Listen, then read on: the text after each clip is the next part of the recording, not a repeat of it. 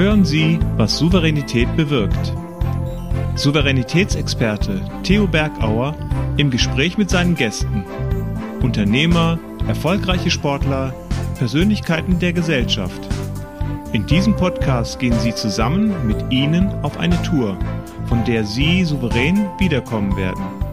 Einfach bergisch gut.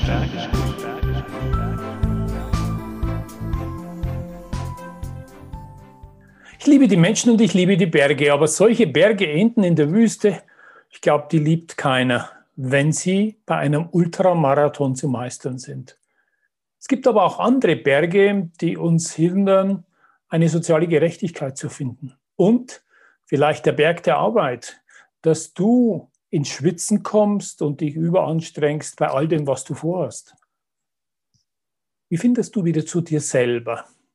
Was kannst du tun, um auf dich besser achten zu können? Und wenn du auf dich besser achtest, wie bringst du dich ein, dass dein Umfeld auch einen großen Nutzen hat, als Führungskraft, als Mensch oder als Sportler?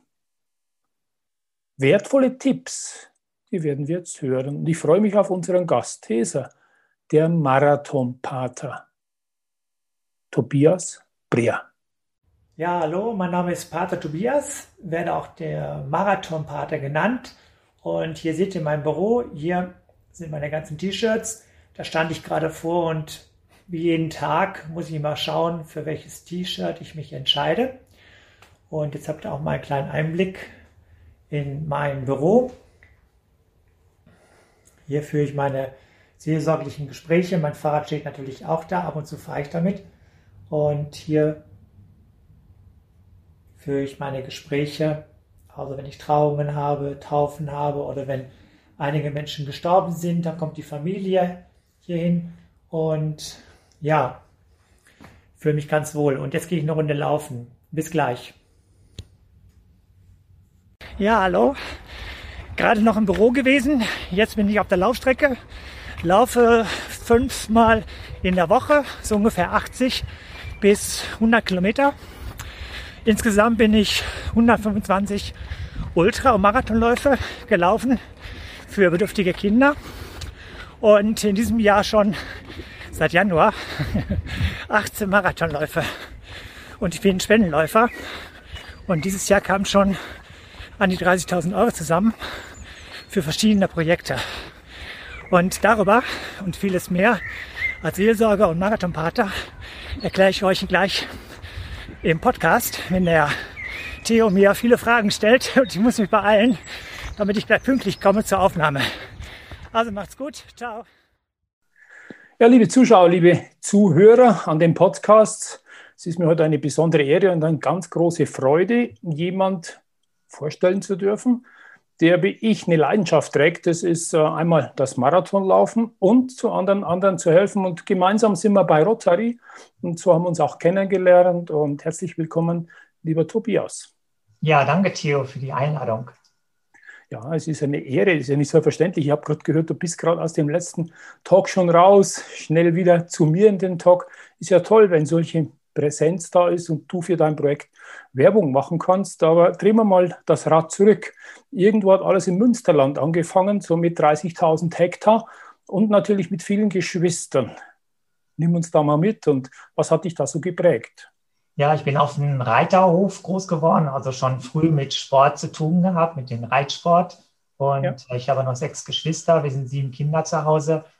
Und diese Zeit, die Kinderzeit, die möchte ich nicht missen. Also wir als Kinder konnten tun und lassen, was wir wollten. Die Eltern haben alles erlaubt, wir konnten draußen spielen. Und wenn ich heute unsere Kinder schaue, auf die muss man aufpassen. Das war damals leider, äh, Gott sei Dank, nicht so. Mhm. Und ja, da bin ich in dieser idyllischen Welt, in der Natur, im Münsterland, in der Nähe von Schloss Kappenberg, das liegt zwischen mhm. Münster und Dortmund. Da bin ich groß geworden auf einem Bauernhof. Früher hatten wir noch alle möglichen Tiere gehabt, aber später ist da ein Reiterhof draus geworden. Und da mit 15 Jahren war so ein Einschnitt in meinem Leben. Da habe ich meine Mutter verloren, da habe ich die Welt nicht mehr verstanden und den lieben mhm. Gott auch nicht. Wie kann er das zulassen mit hm. äh, 15 Jahren und überhaupt äh, eine Familie, sieben Kinder, Papa alleine? Wie kann der liebe Gott das zulassen? Ähm, ja. ja. Dass die Mutter gestorben ist. Und da hatte ich die erste Krise überhaupt in meinem Leben. Wir machen Rast mit Theos einfach bergisch guten Tipps. Raus aus dem Tal, raus aus dem Tal der Krisen. Wie dir das gelingt, zeige ich dir anhand dieses Wort Krisen. Nehmen wir mal das K. K steht für Suche dir kraftvolle Orte. R. Rede mit anderen Menschen über die Situation, die dich gerade beschäftigt und in welcher Krise du steckst. I. Innovativ. Jetzt erst recht innovativ zu sein und vielleicht entstehen sogar neue Ideen aus dem, was momentan als Krise daherkommt. S für Situation. Ähm, ist Stand, was hat zu dieser Krise geführt und wohin ist der Idealzustand? Was kannst du bestens daraus machen? Und E wie Erfahrungen. Höre und spreche mit anderen Menschen, die in ähnlichen Situationen schon Erfahrungen gesammelt haben, in Krisen. Und du wirst sehen, es wird bergisch gut. Und die ging so eigentlich, ähm, ja, die Krise eigentlich nicht, aber die Zeit bis zum 21. Lebensjahr hatte ich eigentlich mit Gott und mit Kirche nichts zu tun. Und später mhm. hat das dann alles wieder angefangen. Mhm. Ja, da war einfach eine Funkstelle zu dem Gott nach oben, weil du es eben nicht verstanden hast. Und gerade in einem ja, Unternehmen ist ja wie ein Unternehmen so eine landwirtschaftliche Tätigkeit. Ja. Da hat jeder mit einhalten müssen und auch agieren können wie ein kleiner Unternehmer. Und ich habe es auch in deinem Buch gelesen, die Geschichte, als nachts dann Abend Gewitter aufgezogen ist und du mit Elisabeth zusammen dafür gesorgt habt, dass er alles in, unter die Scheune bringt. Also ich glaube, das hat dich geprägt, auch anpacken zu können. Wo hilft dir das jetzt, dieses Anpacken? Ja, dieses Anpacken war schon als Kinder da. Also für uns war es selbstverständlich. Also wir mussten nicht nachdenken. Wenn wir aus der Schule kamen, haben wir sofort angepackt. Da kam ein Gewitter auf. Wir haben Strohhunde aufgeladen. Also da waren wir sieben, acht oder neun Jahre alt. Ja. Und Trecker haben wir alleine fahren lassen. Ich habe die Bunde mhm.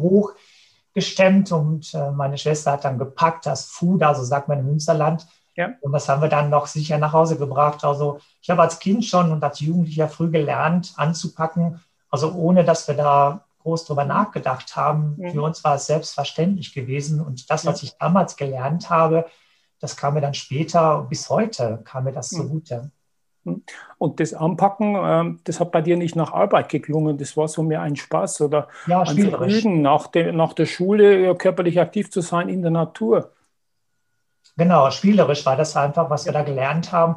Also es war jetzt äh, natürlich auch körperliche Anstrengung, aber wir mussten nicht ins Fitnessstudio gehen und äh, als Kinder waren wir immer draußen in der Natur und äh, hat natürlich entsprechend meine Hautfarbe gehabt und ähm, die Lehrerin, die fragte immer, ach, ähm, Andreas, also das ist mein Taufname, ja. mein Ordensname ist weiter Tobias, wo wart ihr denn in Urlaub? Ich habe gesagt, wie Urlaub? Wir haben noch nie Urlaub gemacht, wir haben Urlaub auf dem Bauernhof und da haben wir halt mitgeholfen in der Erntezeit und also eine wunderschöne Zeit, wo ich sehr viel gelernt habe, was mir später oder heute auch noch zugutekommt. Ja, da fällt mir gerade meine Geschichte an. Ich hatte es wahrscheinlich so ähnlich. Ich bin halt in einem Bauunternehmen groß geworden und durfte dann auch in den Ferien arbeiten, um Geld zu verdienen. Mhm. Ähm, mein Vater sagt, wenn du Geld selber verdienst, dann wirst du auch den Wert des Geldes schätzen. Und dann kam es genauso nach den Semesterferien, wo warst du im Urlaub? Dann habe ich halt, wie du gesagt, äh, ja, ich war auf der Baustelle, nackter Oberkörper. Das war mein Urlaub. Und ja. Ja, das ist so eine Haltung und Einstellungssache, ist es Lernen. Und du hast auch viel von den Erwachsenen abgeschaut. Wie, wie ist dir das gelungen? Ja, indem wir einfach mitgearbeitet haben auf dem Bauernhof. Äh, die Tiere mhm. mussten gefüttert werden. Ähm, mit meiner Mama bin ich damals, als sie noch lebte, mit äh, auf die Weide gegangen. Wir haben am Melken gelernt mhm. und ähm, also alles ohne großartig nachzudenken. So sind wir groß geworden. Die Eltern haben uns einfach machen lassen. Wir haben uns mitgenommen. Dort, wo die Erwachsenen waren, da waren wir Kinder auch. Und so haben wir mhm. spielerisch letztendlich äh, eigentlich jeden Tag etwas dazugelernt. Eigentlich, wir haben etwas gelernt für ja. unser Leben später. Und wie gesagt, also heute merke ich es, das, was ich mhm. damals gelernt habe, kommt mir im jetzigen Leben eigentlich immer wieder zugute, was ich tagtäglich erlebe. Ja. Und das glaube ich, erstens hast du es gelernt und zweitens äh, haben die Eltern euch eine hohe Verantwortung gegeben und auch Vertrauen geschenkt. Denn soweit ich weiß, wurdest du nie gefragt, wann kommt er nach Hause, warum seid ihr jetzt weg? Ihr konntet euch frei bewegen, weil da ein hohes Vertrauen war. Ja, genau. Das Vertrauen äh, wollte ich nicht missen. Also es hat schon sehr viel Freude gemacht letztendlich. Und äh, genau, also damals war mir das gar nicht so bewusst, weil für uns war das ganz normal. Äh, mhm. Heute erlebe ich natürlich die Kinder und die Jugendlichen nicht gerade hier in der Stadt ganz anders und denke dann oft über meine Kind- und Jugendzeit darüber nach, mhm. ähm, was wir damals gelernt haben und wie die Jugend und die Kinder heute groß werden. Da, mhm. da vermissen die, glaube ich, etwas, was wir, es gibt zwar Spielplätze hier, aber das ist was anderes, als wir damals auf dem Bauernhof gelernt haben. Also wir haben mhm. früh anpacken müssen und ähm, aber ich möchte diese Zeit nicht missen und ich würde alles nochmal wieder wiederholen, miterleben wollen. Ja, das ist schön, so auf solche Erlebnisse zurückgreifen zu können. Und da passt auch eine Frage. In meinen Talks darf immer der letzte Gast eine Frage stellen. Und letztes Mal hatten wir zwei Gäste, ein Ehepaar, die sich Musik, mit Musik und Management beschäftigen. Und die Jutta, die hat eine Frage am Herzen gehabt und die würde ich gleich stellen. Und sie sagt oder fragt dich ganz einfach, ähm, die Kinder dieses Gefühl in der jetzigen Zeit, bei dir in Duisburg im Brennpunkt im Norden, wie kannst du ihnen helfen, diese Selbstverantwortung fürs Leben wieder in die Hand zu nehmen? Äh, genau die Erfahrung, die ja damals hattest, mit welchen Möglichkeiten schaffst du das jetzt in ein paar Jahrzehnte später? Gut, als Seelsorger komme ich natürlich sehr viel rum. Das heißt, einmal habe ich die Kinder, also die äh, acht-, neunjährigen in der dritten Klasse, wo ich Seelsorgestunden gebe. Mhm. Das ist ein äh, zusätzliches freiwilliges Angebot, was ich den Schulen anbiete und alle vier Grundschulen hier in Neumühl. Die mhm. äh, freuen sich darüber, dass ich die Kinder unterrichte, also in Anführungszeichen unterrichte. Aber sie haben bei mir einfach Unterricht und denen erzähle ich halt sehr viel ähm, und über mein Leben letztendlich und wie mhm. sie ihr Leben ein bisschen dann auch gestalten können zu Hause. Und durch Taufen oder durch Trauungen mhm. äh, komme ich natürlich auch in die Familien, in die Häuser, in die Wohnungen hinein und sehe halt, was vor Ort passiert. Und äh, ja, wir haben sehr viele Hartz-IV-Familien. Wir mhm. haben auch kinderreiche Familien, die mit dem wenigen Geld, was sie haben, nicht auskommen. Und irgendwann habe ich überlegt, okay, wie kannst du den eigenen, in Anführungszeichen, eigenen Kindern hier in der Gemeinde, Herz Jesu, helfen, ja. unterstützen. Und ich habe gemerkt, viele Kinder, die können überhaupt nicht schwimmen. Und jetzt nach der Pandemie oder während der Pandemie, die wir hatten, fielen ja auch sehr viele Schwimmkurse aus. Aber vor der Pandemie waren schon viele Kinder da, die nicht schwimmen konnten. Und dann bin ich einfach mal Marathon gelaufen und habe gesehen, ach, mit Marathon laufen kann man ja auch Geld verdienen. Mhm. Und ähm, da habe ich mal, mal erkundigt, wie macht man das? Wie kann man da Geld verdienen, wenn du läufst, wenn du Marathon machst? Mhm. Da kamen so 2.000, 3.000 Euro zusammen. Dann haben wir die ersten Schwimmkurse finanziert oder Reittherapie finanziert. Oder wir haben jetzt hier auch eine Kinderlernküche eingerichtet, mhm. wo Kinder lernen, kochen und backen. Also zu Hause kann die Mutter überhaupt nicht kochen und backen. Das Kind lernt bei uns jetzt, wie man Kartoffel schält oder wie man Nudeln macht oder wie man frische Salate fertig macht. Und ja. sie gehen nach Hause hin, Mama, Mama, guck mal hier, was ich kann. Und die Mütter lernen von den Kindern, was sie bei uns in der Kinder- und Lernküche, in der Backküche gelernt haben und geben das den Eltern zu Hause weiter. Unglaublich. Ja, das ist wirklich auch schön, denn normalerweise hast du als Kind von den Eltern zu lernen. Jetzt kann das Kind einmal einen Schritt vorweg sein und die Eltern einfach auf neue Verhaltensweisen hinweisen. Und das ist ja schön, weil meistens ist es ja umgedreht. Und das steckt, glaube ich, auch ähm, dieses Gleichklang zwischen Eltern und Kindern. Super Idee. Ganz, ganz schön. Muss ja, was bei uns zu Hause normal war. Wir haben mitgekocht auch, mitgebacken. Und das versuche ich jetzt heute den Kindern hier anzubieten im Projekt Lebenswert. Das ist eine gemeinnützige ja. GmbH, wo wir dieses eingerichtet haben, diese Kindervitalschule. Aber nicht nur für mhm. Kinder, sondern es können auch Erwachsene bei uns kochen lernen. Und aber mir liegen schon die Kinder und Jugendlichen sehr am Herzen, denn das ist die nächste Generation.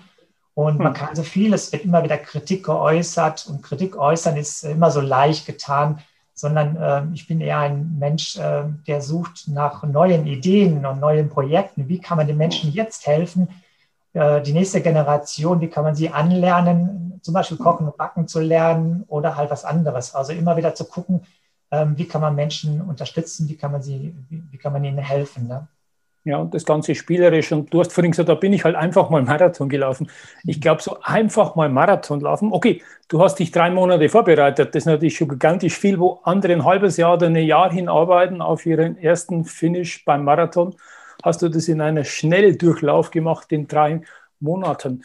Warum ist es ab so weit gekommen, dass du plötzlich erkannt hast, du hast was zu tun, was zu verändern im Leben in Richtung Ernährung und auch in Richtung Bewegung? Ja, ich coache auch Führungskräfte aus ganz Deutschland, also ein bis zwei Personen in der Woche. Mehr schaffe ich mhm. nicht. Bevor ich hier die Seelsorge begonnen habe, hier in Neumühl vor 14 Jahren, da waren doch fünf, sechs in der Woche. Das heißt, ja. Führungskräfte kamen zu mir und denen habe ich immer erzählt, ihr müsst euch gesund ernähren und achtet auf eure Figur, auf euren Körper und bringt den Geist, Körper und Seele im Einklang. Und dann mhm. gucke ich abends in den Spiegel, hey Tobias, du hast 92 Kilo, was erzählst du den Führungskräften? Und du erzählst ihnen etwas, was die machen sollen und du hältst es selber nicht ein. Und dann habe ich irgendwann gesagt, okay, so kann es ja nicht weitergehen. Du musst ja schon das, was du auch erzählst oder das, was man predigt, natürlich auch selber mhm. einhalten. Und das habe ich dann getan und habe geguckt, hm, ich habe immer schon mal gehört, man sollte einmal im Jahr, einmal im Leben, so heißt es, ein Marathon gelaufen sein. Und dann habe ich geguckt, wie bereitet man das vor? Habe aus dem Internet dann äh, Trainingspläne rausgesucht, habe die Presse informiert, weil ich brauchte diesen Druck. Und die Presse hat das dann öffentlich gemacht. Pater Tobias läuft seinen ersten Marathon. Und dann habe ich in drei Monaten letztendlich den ersten Marathon in Berlin gefinisht in vier Stunden 25. Und ich konnte die Treppen nicht mehr runtergehen. Ich konnte die Treppen nicht mehr raufgehen. Ich habe gesagt, nie wieder ein Marathon. Was hast du dir da angetan? Und dann habe ich am nächsten Tag, ähm, da waren die Schmerzen weniger, habe ich mich dann für Hamburg angemeldet. Das war mhm. April. Und äh, ja, so ging das dann los mit dem ersten, zweiten Marathon.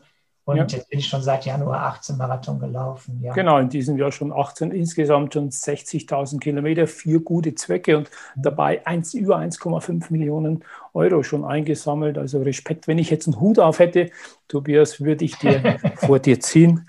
Äh, ich verneige mich vor ja, dieser tolle Leistung. Auch diesem Netzwerk, ähm, das ist ja auch wichtig. Und ich glaube, die beste Idee hilft nur dann, wenn Menschen dir das Vertrauen schenken und du andere begeistern kannst. Wie kriegst du das hin? Also dich selber zu begeistern, habe ich rausgehört, ist dieser Druck. Ich mache es öffentlich. Damit habe ich auch eine, eine, eine, Verpflichtung, diesen ersten Marathon anzugehen. Äh, und was ist noch, was dich so ja, weiterbringt in deinen Ideen? Also wenn ich laufen gehe, ich brauche dieses Laufen unwahrscheinlich. Wenn ich laufen gehe und in gottesfreier Natur bin, dann geht es meiner Seele gut. Das habe ich mhm. gemerkt mhm. bei den ersten Trainingsläufen das ist ja toll, mal aus dem Büro rauszukommen, vom Schreibtisch weg, auch mal Abstand mhm. gewinnen von der Seelsorge. Und ich habe gemerkt, gerade bei diesem Laufen, bei den längeren Läufen, das tut wahnsinnig der Seele gut. Ich spreche ja. zwischendurch auch immer Vater Unser und ähm, mhm. ja, man ist der Schöpfung, der Natur so nahe. Und du kennst es ja selber, du bist ja oft auch in, in den Bergen. Das ja. sind auch so meine Lieblingsorte. Aber auch die Wüste ist mein Lieblingsort. Also immer dort, wo die Gottes, die Gottes Schöpfung so nahe ist. Und mhm. das inspiriert mich immer wieder auch. Also wenn ich montags laufen gehe, dann weiß ich schon äh, letztendlich, wenn ich nach Hause komme, die Predigt, die steht schon für den kommenden wow. Sonntag oder so ja. Impulse. Einfach eine tolle Erfahrung und ich kann jeden nur ermutigen, mal irgendeine so Sportart, Fahrradfahren geht ja auch oder Walking machen oder Laufen. Mhm. Und jetzt gerade die Natur, jetzt gerade noch im, im Spätfrühling, also Anfang der Sommerzeit, die Natur zu genießen. Ja, und diese auch wahrzunehmen. Äh, ich kenne auch viele, die gehen dann laufen, die haben sich dann noch einen Walkman drauf oder mittlerweile irgend, Walkman gibt es ja nicht mehr, aber irgendeine Musik und kriegen gar nicht mit äh, die verschiedenen Stimmen der Vögel, das Gezwitscher, ähm, alles, was man, das Windgeräusch, also alles, das ist vielleicht das Wasser, wenn du äh, entlang läufst am Wasser, dieses Plätschern. Und das ist wirklich schön und das ist ja achtsam zu sein, mal die Dinge wahrzunehmen, die passieren. Und ich kann es bestätigen, wie du gesagt hast, diesen Flow wirklich zu laufen, abzuschalten. Äh, bei mir genauso. Viele Vorträge, viele Ideen sind nach dem Laufen entstanden. Also ich ermutige auch den Rest, die vielleicht noch sagen, hey, ja, heute schon immer, geht doch nicht. Findet was, was euch hilft, wegzukommen, Abstand zu gewinnen und der Natur ganz nah zu sein. Ja, auch wenn ich so Ultramarathon mache, also mehr wie 42 Kilometer, so 70 Kilometer war ich mal in Sonthofen oder halt äh, die, die 100 Kilometer in Biel oder 172 Kilometer in Oman ich habe keine Musik dabei gehabt. Also ich habe, hm. es gab Orte dort, gerade in der Wüste, wo ich mein eigenes Herz gehört habe. Also wo hat man hm. schon mal so eine Stille, wo man das eigene Herz hört? So ja. still war das. Also ich habe Tränen in den Augen gehabt, als ich mein eigenes Herz pochen gehört hm. habe. Und das waren einfach so tolle Erfahrungen. Ich brauche keine Musik. Die Musik ja. ist draußen in der Natur und nicht nur das Herz hören. Ich äh, habe ja dein Buch mal durchgelesen und da war auch eine Situation, weil wir gerade über Wüste sprechen, da sind ja Skorpione und du kannst entscheiden, entweder da beschützt dich jemand, da hat ein, jemand eine schützende Hand für dein Projekt oder jetzt kommt ein Skorpion und beißt dich, mal ganz plakativ. ähm, das so, deine Ängste und deine Wünsche in den Griff zu kriegen. Welchen Tipp kannst du uns da geben als Zuschauer oder Zuhörer? Ja gut, in der Wüste habe ich natürlich sehr viel erlebt Und wir hatten immer so eine kleine gelbe Pumpe dabei gehabt, falls man gebissen wird von der Schlange oder Skorpione, muss mhm. man die sofort auch ansetzen, damit das Gift sofort rauskommt. Also die Angst war schon da, gerade beim Nachtlauf, 42 Kilometer, es war stockdüster. Ich hatte Angst gehabt letztendlich, ja. aber ich fühlte mich immer wieder geborgen von Gott, weil ich stehe mhm. Gott sehr, sehr nahe und ich führe ständig das Gespräch, auch wenn ich laufe, mit mhm. Gott. Ähm, es sieht ja keiner, sondern es ist mein Inneres. Und äh, ich bete oft den Vater Unser auch. Das kann ich nur empfehlen. In diesem Vater Unser steckt so viel Kraft, auch wenn man kein mhm. Christ ist oder nicht gläubig ist, einfach mal ausprobieren. Ich habe es oft meinen Managern auch gesagt und Führungskräften und die haben mir das nachher bestätigt. Patrick Tobias, Sie haben wirklich recht. In diesem Gebet steckt so viel Kraft drin. Man muss es einfach mal ausprobieren. Das ist so ein Tipp. Man muss deswegen nicht äh, gläubig werden oder sich taufen lassen. Aber wenn man dieses Gebet mal spricht, man spricht mit Gott, mit dem Vater, und dann fühlt man sich sofort geborgen. Also ich sage, ich bin in Sicherheit, mir kann eigentlich nichts passieren. Wir machen Rast mit Theos einfach bergisch guten Tipps. Raus aus dem Tal, raus aus dem Tal, Angst zu haben. Wie dir das gelingt, ich gebe dir mal Tipps dazu. Erster Punkt. Vielleicht ist so eine Angst ein Eingesperrtsein, mit seinen Ängsten allein zu sein und sich damit wie eingesperrt fühlen. Deshalb kann es auch ein begründeter Schutz sein. Nutze und achte darauf, ob Angst vielleicht auch ein Schutz ist vor hoher Gefahr und einem Risiko, das du eingehst. Zweiter Punkt. Richte den Blick nach vorne. Schau, wo ein idealer Zielzustand ist. Also weg von dem Angst vor hinein zu Freude auf. Und das kann richtig gut werden. Und der dritte Punkt ist, geh mal raus, außerhalb deiner Komfortzone. Denn Ängste lähmen dich, reiße nieder diese Zäune und geh außerhalb deiner Komfortzone in die sogenannte Stretch Zone. Aber auch da aufpassen, dass du nicht in die Dangerous Zone kommst. Achte darauf und du wirst sehen, wenn du die Ängste im Griff hast und mutig nach vorne schaust, wird es richtig bergisch gut. Also das ist so ein Tipp letztendlich. Man muss natürlich auch gucken, dass man immer wieder sich gesund ernährt, dass man auf die Ernährung achtet, keine Industriezucker zu sich nimmt. Ja. Das ist mal ganz wichtig und so weiter. Und wenn ich laufe, dann sehe ich auch immer wieder die, die Augen, die strahlenden Kinderaugen, für die ich laufe. Und das rufe ich mir immer wieder hervor. Und dann tut es eigentlich gar nicht mehr weh, weil ich weiß, wenn ich ins Ziel komme, dann habe ich wieder die strahlenden Kinderaugen, die dann an ja. Schwimmkursen, an Reittherapie und so weiter teilnehmen können. Und das sind einfach viele Dinge. Als ich von hier aus bis nach Münster gelaufen bin, 100 Kilometer ganz alleine, also da braucht man schon mentale Stärke. Da habe ich mir immer diese Bilder wieder zurückgerufen, die strahlenden Kinderaugen und auch immer ja. wieder zurückgerufen, wenn man ins Ziel kommt, es geschafft zu haben, wieder etwas erreicht zu haben, und diese Bilder, die rufe ich mir immer wieder hervor und dann geht es eigentlich und dann läuft man ins Ziel strahlen und natürlich tut es auch ein bisschen weh, aber ist auch eine Anstrengung, aber es tut einfach gut, wieder so eine Distanz für den guten Zweck gelaufen zu sein. Ja. Also diese Art Vision, dieses geistige Bild, diesen, diesen Video laufen zu lassen, wie wird es sein, wenn ich es erreicht habe, gibt Kraft und das ist auch das, was wir oft im, bei uns im Spitzensport machen oder natürlich auch bei Unternehmen, weil momentan alles halt nicht mehr valide ist, es ist nicht mehr sicher. Und ähm, diese Unsicherheit, und da hilft es schon, diesen Blick nach vorne. Bei dir ist es das Zielbild oder ist es einfach dieses Lächeln der Kinder. Ähm, geh mal da rein in die Emotionen. Ich glaube, gerade in einer Welt, die sehr, sehr technisch getrieben ist, ist es wichtig, was wir, über das wir hier sprechen. Wir sprechen jetzt über Emotionen, über Achtsamkeit, über Verbindung zu jemandem, der irgendwo auf uns aufpasst. Mhm. Und ähm, das ist so wichtig, da Halt zu haben. Wichtig wäre immer, wie gehe ich mit mir selber um? Also diese, mhm. diese Eigenkompetenz, das ist, glaube ich, das Wichtigste. Viele Menschen, sie leben und gucken nur auf andere, lassen sich von Werbung und anderen Dingen beeinflussen. Aber weniger Menschen achten selber aufs, auf die eigene Seele, Körper, mhm. sondern dass diese Ich-Kompetenz, wie gehe ich mit mir selber um? Also ich starte den Tag nicht mit der Zeitung. Also das hieße ja, ich würde jeden Tag mit negativen Schlagzeilen beginnen, weil wenn man die Zeitung aufschlägt, hat ja. man eigentlich zu 80 Prozent negative Schlagzeilen. Ich beginne das, den, den Morgen mit, mit, mit Meditation, mit einer wunderschönen Musik oder mache das Fenster auf, wo die Vögel zwitschern. So beginne ich den Tag. Und wenn ich abends nach Hause komme und ins Bett gehe, so halb zwölf abends, dann lasse ich diesen Tag nochmal Revue passieren. Das heißt, ich lasse ihn so wie einen Zug vorbeifahren. Da gibt es den mhm. schwarzen Waggon, das waren so negative Dinge, die am Tag passiert sind steige aber nicht ein. Da gibt es einen weißen Waggon, da sind positive Dinge. Das heißt, nochmal den Tag vorbei äh, ja. lassen und dann kann ich auch, komme ich in den Tiefschlaf hinein und wache mit äh, neuer Energie wieder auf. Das ist auch ein schöner mhm. Tipp, den ich immer den Führungskräften ja. sage.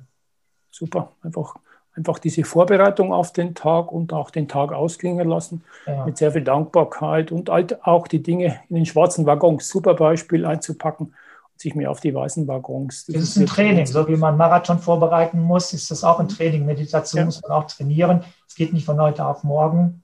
Und auch die Ernährung muss man auch eine gewisse Zeit in Anspruch nehmen. Man kann das nicht von heute auf morgen umstellen, sondern mhm. langsam umstellen. Und ja. man merkt dann auch, dass der Körper viel mehr Energie hat, wenn man weniger Industriezucker zu sich nimmt und so weiter. Ja, und wenn man oft auch alleine ist, äh, ich habe ja gehört, dass du dein Haferbrei selber das alles dann früh in deinem Büro, in dem wir uns gerade befinden, einnimmst äh, und deine Mitbrüder natürlich immer noch altkonventionell auf bekannten Nahrungsmitteln setzen, um in den Tag hineinzustarten? Ja, ich komme natürlich vom Reiterhof. Was essen Pferde? Hafer. Was machen Pferde? Sie laufen. Das habe ich mir als Bild genommen und dann äh, kaufe ich mir mal äh, Hafer. Früher haben wir noch Hafer bei uns angebaut, aber jetzt nicht mehr. Jetzt gehe ich in den Bioladen rein, kaufe mir richtig ja. schönen leckeren Hafer. Der wird jeden ja. Morgen geflockt. Dazu Akazienhonig, Himbeeren und Blaubeeren oder, oder Äpfel, je nachdem, was man mag. Ja, und dann ist der Tag eigentlich gerettet. Hm. Datteln sind auch noch ganz gut. Datteln habe ich immer dabei, wenn ich lange Läufe mache, weil in Datteln sind so viele Mineralien drin. Ich nehme diese teuren Gels nicht, sondern ich habe hm. immer drei, vier Datteln dabei beim Marathon und die ja. geben mir die Power, damit ich gut ins Ziel komme. Also werde ich den Tipp auch mal für mich übernehmen und nicht diese ISO-Gels, die ich habe. Ähm, mal, mal, schauen, ob das so ein Insider-Tipp ist. Datteln sind lecker, da ist alles, alles drin. Mhm.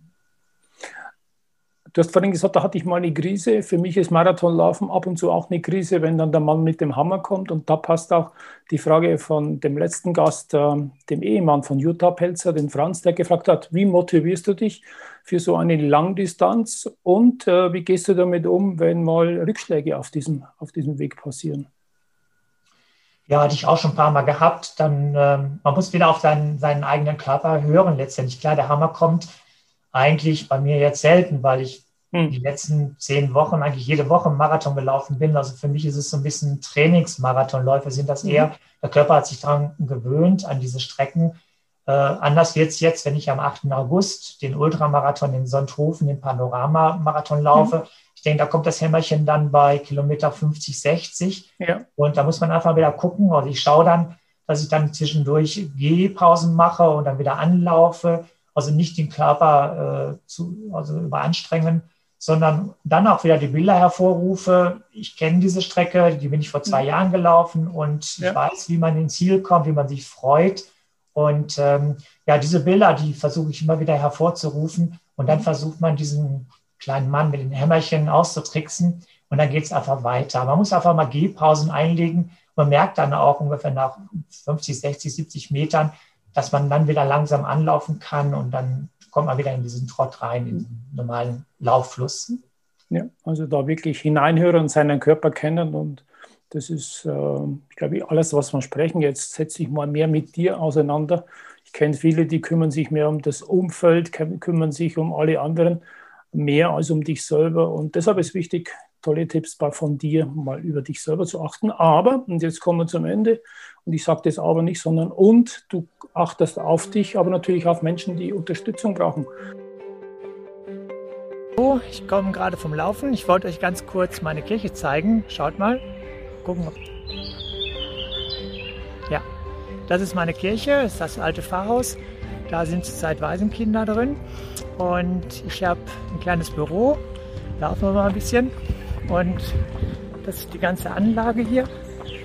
Also wir haben 5000 Katholiken, 70 Taufen im Jahr, 20 Hochzeiten. Und das ist Uschi, das ist mein Auto. Und das ist unser Projekt Lebenswert, Rat und Tat für Bedürftige. Da haben wir zwei Sozialarbeiter. Das sind die ganzen Seminarräume. Und dann geht es hier weiter. Vorne haben wir unser Kinderprojekt, kind, Keep a Cash for Kids. Und dann haben wir dort die Kinderlernküche und hier haben wir unser Restaurant Charme. Das haben wir mit sechs Syrern und deutsche Küche mittags und Frühstück und abends dann syrische Küche. Erzähl mal, wo können wir dich unterstützen? Welche Ideen hast du äh, eben für die Kinder, für euer Restaurant, das ihr betreibt oder für das Kaffee? Da gab es ja auch schon finanzielle Krisen, wo Personal abgebaut wurde. Ähm, mittlerweile, Gott sei Dank, seid ihr über den Berg, es läuft, aber wie kann da jeder, der jetzt zuhört, unterstützen? Ja, wir haben natürlich das Projekt Lebenswert, habe ich vor 14 Jahren gegründet, eine gemeinnützige GmbH, wo wir zwei Sozialarbeiter haben, die werden schon von einer Stiftung finanziert die äh, machen jeden Tag Hartz-IV-Beratung oder auch wenn Obdachlose kommen, werden die, wenn denen geholfen oder bekommen eine Beratung. Dann haben wir die Kinderlernküche. Da benötigen wir immer wieder Geld. Wir haben jetzt an zwei Grundschulen ein Schulfrühstück äh, ja. organisiert. Das heißt, über 400 Kinder bekommen dienstags morgens, also während der Schulzeit, ein leckeres Frühstück. Und ähm, da kann man letztendlich das finanzieren und die Kinder freuen sich. Also letzte Woche hat ein Junge noch gesagt, Pater Tobias, darf ich noch eine Schnitte mitnehmen für meine Schwester, die zu Hause ist? so lecker war dieses frische Brot. Also das würde man von Süßigkeiten sagen oder so, aber der Junge meinte das ernst und der hat das mitbekommen und eine Woche später hat er gesagt, meine Schwester hat sich auch darüber gefreut, die möchte jetzt jeden Dienstag ein Brot haben. Aber da kann man uns unterstützen, Schulfrühstück, gesundes Schulfrühstück wir haben Kochkurse für Kinder, immer sechs Personen, die dann hier kochen und backen lernen. Ja, die Gastronomie, wir haben eine deutsche Gastronomie, wo viele Rentner ein Frühstück und Mittagessen bei uns einnehmen können für wenig Geld. Auch viele Rentner haben das Problem, dass sie nur noch eine kleine Rente haben und damit teilweise überhaupt nicht klarkommen. Dadurch, dass ich die 80, 85-Jährigen oder 90 jedes Jahr besuche und zum Geburtstag gratuliere, habe ich auch da den persönlichen Kontakt und weiß, dass vielen Rentnern wirklich die Rentnerarmut, äh, ja. viele Rentner dann Probleme haben. Und dann kommt die, ja klar, syrisches Restaurant, das haben wir zurzeit noch geschlossen. Damit beginnen wir am äh, 5. August wieder. Wir haben mal Donnerstags, Freitags, Samstags abends geöffnet. Mhm. Und da haben wir eigentlich auch Geld verdient mit diesem syrischen Restaurant, wo wir das Sozialcafé letztendlich mit unterstützt haben. Das sind Syrer gewesen, die kamen 2015 nach Neumühl, wie viele andere Flüchtlinge auch. Die haben bei mhm. uns dann ein Praktikum gemacht, einen Bundesfreiwilligendienst, dann eine Ausbildung zum Koch und zum Restaurantfachmann. Alle haben bestanden, alle habe ich es übernommen. Super. Und ähm, ja, da brauchen wir Unterstützung. Ja, also da. Ich mache ja sowieso in die Shownotes dann alle Links mit rein, äh, wenn ihr Interesse habt. Und wer will, glaube ich, findet immer eine Möglichkeit, äh, was Gutes zu tun und äh, oder dem Pater Tobias, dich anzuschreiben oder mich in Kontakt zu treten, wenn ihr irgendeine Idee habt und sagt, da ist was gut investiert in Menschen, die es wirklich brauchen und jemand, der mit Herzblut so wie du dabei ist und engagiert die Dinge in den Griff bekommt. Ja, hab herzlichen Dank. Noch so ein ja. Tipp. Ich bin ja, kenne dich ja aus der bayerischen Zeit, äh, wo du geschrieben hast, da bist du Erfolg gefahren. Und wenn wir gerade beim Manager sind, die gehen auch in dieses Burnout-Syndrom hinein. Zum Abschluss noch so ein Tipp an die Manager. Wie kann es sein oder was hast du gelernt, da nicht immer ans Leistungsmaximum zu gehen? Wenn ich jetzt dran denke, nächstes Jahr willst du 300 Kilometer einen ganz, ganz langen Marathon in der Wüste machen. Ähm, wie, wie, wie kann sich so ein Manager da nicht überstrapazieren?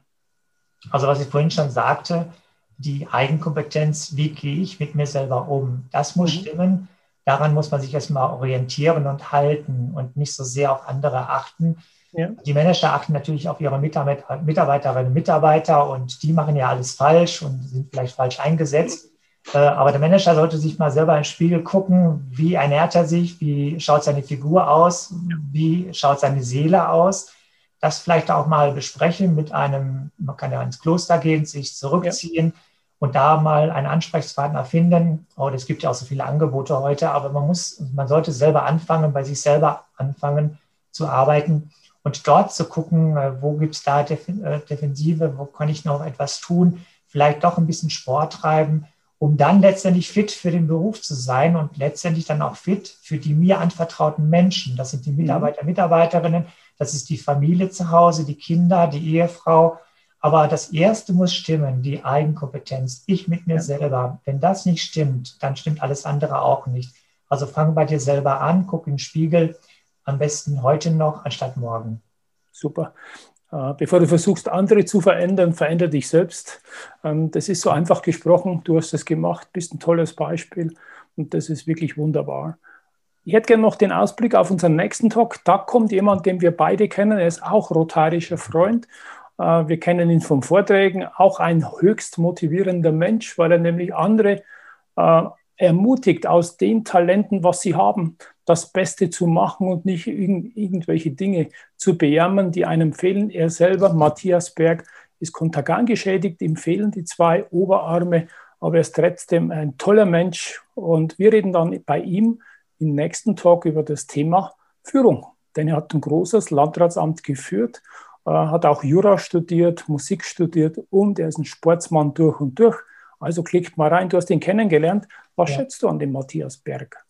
Also ich war total begeistert von dem Vortrag und habe ganz viele Sachen aufgeschrieben und wollte die jetzt nächste Woche nochmal durchgehen. Also auch Impulse, die ich für mich, für meine eigene Person gut gebrauchen ja. kann, aber die ich gerne auch weitergebe. Also ähm, aller Achtung, also ich habe da auch dreimal den Hut ziehen müssen. Ähm, also toller Mann, also lasst euch überraschen. Das ist äh, wirklich, er kann sehr viel erzählen, auch aus seinem Leben, was er miterlebt hat, was er erlebt hat. Und er gibt sehr viele Impulse, also freut euch drauf. Mhm. Zum Abschied, herzlichen Dank. Wenn du was bewegen willst, dann beweg dich. Das ist ein Kapitelüberschrift in deinem Buch. Hier ist es nochmal zu sehen, dein Buch.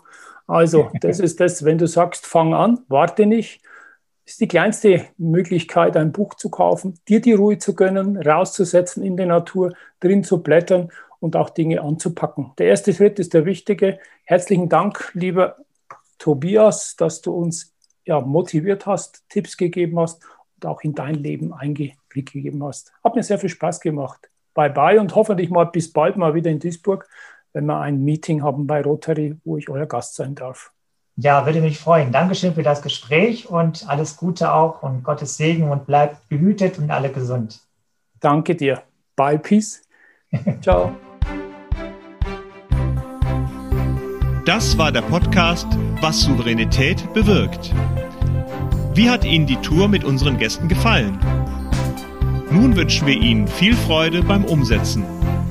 Es ist bergisch gut, wenn Sie den Podcast weiterempfehlen, teilen und auch gerne liken.